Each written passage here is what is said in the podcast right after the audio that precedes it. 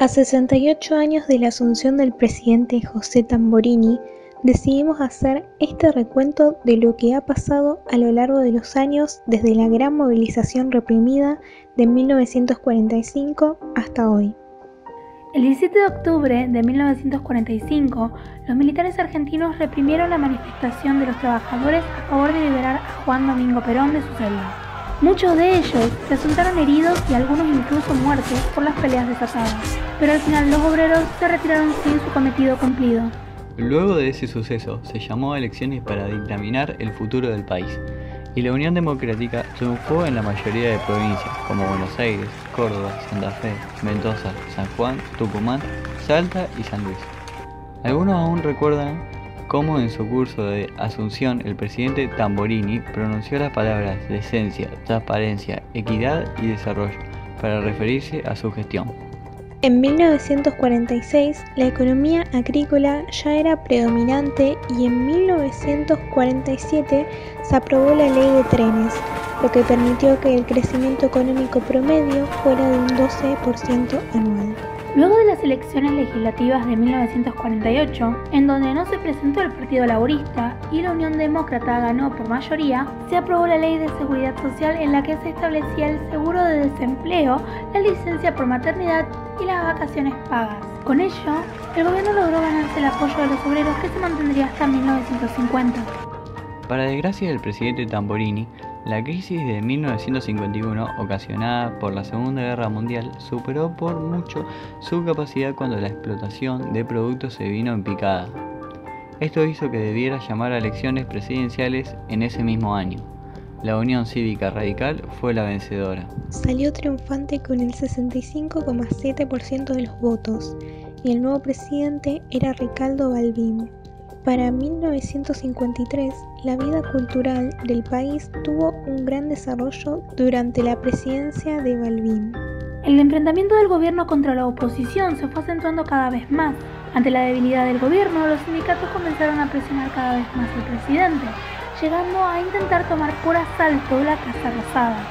El país estuvo en vilo mientras se sucedían enfrentamientos entre los sublevados y las fuerzas leales al gobierno. Aún así, lograron apaciguarlos y los dos últimos años de gestión de Balvin fueron relativamente tranquilos y se dio una reconciliación entre el gobierno y la oposición. En las elecciones de 1958 ganaron los socialistas y una de sus medidas más importantes fue la ley de colectivización de tierras. El primer gobierno de tipo socialista marcó un corte frente a la izquierda moderada del radicalismo. Bajo la mayoría socialista se colectivizaron las fábricas. También se apropiaron los bienes de todas las empresas extranjeras en el país.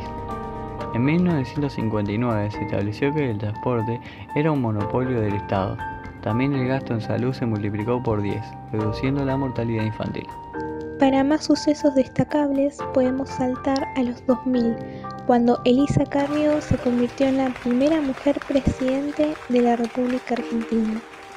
Cuando llegamos a 2010, la economía mejoró, superando la crisis de años anteriores y el desempleo descendió gracias a la intervención de Patricia Bullrich. Ella y Mauricio Macri encabezaron la lista ganadora de 2012. Ahora, mirando un lado filosófico, este relato tiene una concepción clásica griega, porque se considera al hombre como el Homo sapiens, ya que lo propio y específico del hombre es su racionalidad.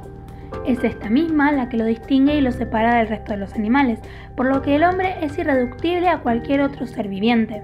La racionalidad le permite al hombre conocer, saber lo que las cosas son y así llegar a la verdad. Para ello se considera la función de la inteligencia y de los sentidos. Existen también mecanismos para determinar la verdad o falsedad de las observaciones que se hacen sobre la realidad. El conocimiento tiene un valor en sí mismo. La vida contemplativa, según Aristóteles, es la vida más perfecta, la vida propia del sabio. También te permite descubrir pautas y normas morales que le sirven para guiar sus acciones y encontrar pautas para la convivencia social y por tanto también juzgar las acciones. El bien y el mal tienen que ver con la propia naturaleza humana, con su esencia racional, a partir de su conocimiento acerca de la realidad modificada del mundo que lo rodea. Por su razón, el hombre participa en la razón divina, es el único ser del universo que posee algo de los dioses. Es el único ser natural con una chispa divina en su esencia. Sócrates fue el que nos guió a tomar esta decisión, pues él asegura que una vida al margen de la razón es una vida inhumana. El hombre que no actúa racionalmente se degrada y se corrompe.